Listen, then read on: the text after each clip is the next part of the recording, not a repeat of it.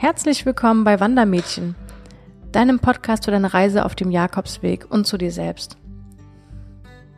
Hier ist Dada und ich freue mich riesig, dich bei der zweiten Folge von Wandermädchen Frauen auf dem Jakobsweg begrüßen zu dürfen. In dieser Folge geht es darum, dass ich dir erzählen möchte, wie ich überhaupt auf die Idee kam, das allererste Mal auf den Jakobsweg zu gehen und anhand welcher Kriterien ich das abhängig gemacht hatte und wie schnell ich mich da entschieden hatte.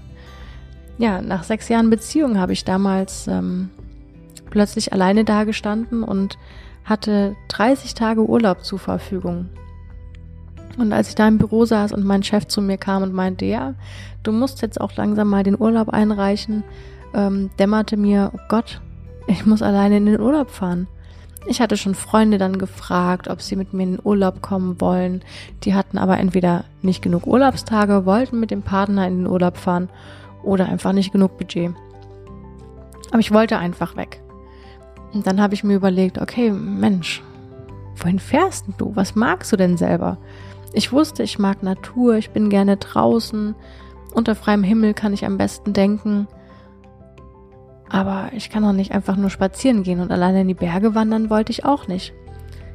Und konnte mir aber auch nicht vorstellen, als Single einen Strandurlaub zu machen, ein oder zwei Wochen am Strand sitzen, verliebte Pärchen am besten noch in einem Urlaubshotel ähm, anzutreffen und mich noch mieser zu fühlen. Das war alles nicht so die Art von Urlaub, die mir gefallen hätte.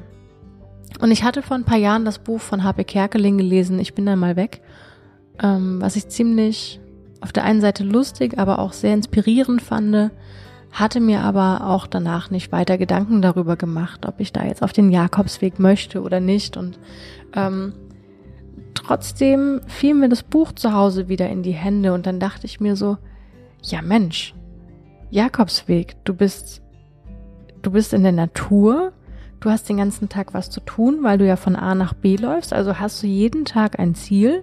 Und nach größerer Recherche habe ich ähm, gemerkt, dass der Weg, für den ich mich entschieden hatte, schlussendlich, also der Camino Frances, der, ich sage jetzt mal, weit bewanderste oder den am meist, der am meisten bewandertste Jakobsweg aktuell, der fängt in den kurz vor den Pyrenäen an, in einem kleinen süßen Dörfchen, das nennt sich Saint-Jean-Pied-de-Port.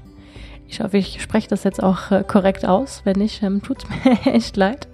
Ähm, auf jeden Fall geht dieser Weg bis nach Santiago de Compostela und ist 780 Kilometer lang.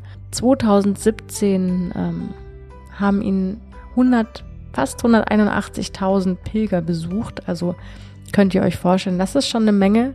Die wollen natürlich auch ähm, Herbergen haben, die wollen eine gute Infrastruktur haben und das war schlussendlich auch das Go-Kriterium, warum ich mich für diesen Weg entschieden hatte.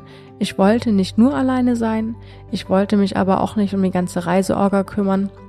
Das heißt, ich wollte nicht vor Ort ähm, mich täglich um irgendwas kümmern müssen und irgendwas buchen müssen. Ich wollte nur einmal mit drei Klicks vielleicht was buchen und dann mal weg sein.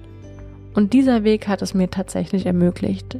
Ich war nicht alleine, weil natürlich, wie man gerade gehört hat, sind sehr viele Pilger unterwegs gewesen. Wo viele Menschen sind, herrscht eine gute Infrastruktur. Das heißt, ähm, mit Bus, Bahn kommt man da sehr leicht ähm, an ziemlich viele Orte. Zur Not kann man auch mal ein Taxi nehmen, ist dort nicht so teuer. Und ähm, die Herbergenstruktur war super. Also es gab mehrere Herbergen. Ich hatte nie Probleme, eine Unterkunft zu finden. Und wenn die Herberge dann doch mal voll war, habe ich mir einfach eine Pension oder ein Hotelzimmer gemietet. Ja, und das waren die Kriterien, warum ich mich für den ersten Jakobsweg für den Camino Frances entschieden hatte.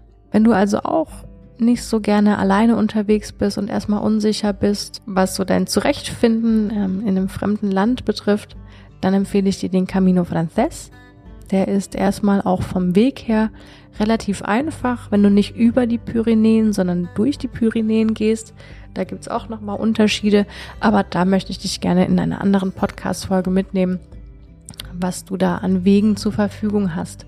Genau, ich habe meine Wahl ähm, auf jeden Fall nicht bereut. Alle meine Kriterien wurden super getroffen. Ich war nie alleine, ich hatte nie Probleme, den Weg zu finden Und wenn ich mal falsch abgebogen bin, weil ich es nicht gecheckt habe, dann sind mir ähm, tatsächlich Spanier hinterhergerannt und haben mich dann hingewiesen darauf, dass ich in die falsche Richtung laufe und dass der Camino, also der Jakobsweg, wie ihn die Spanier nennen, in die andere Richtung verläuft. Du siehst, du musst dir keine Gedanken machen. Es ist quasi wie eine Schnitzeljagd. Du läufst Pfeilen oder Muscheln hinterher oder die Spanier laufen die hinterher, in welche Richtung du laufen musst und dann läuft die Sache, würde ich sagen. So, ich hoffe, ich konnte dir ähm, einen kleinen Einblick über meinen ersten Jakobsweg geben, beziehungsweise in die Kriterien, wie ich mich dafür entschieden hatte, was da von mir vorging. Und ähm, ich freue mich auf die nächste Folge und vielen Dank fürs Zuhören. Dein Wandermädchen.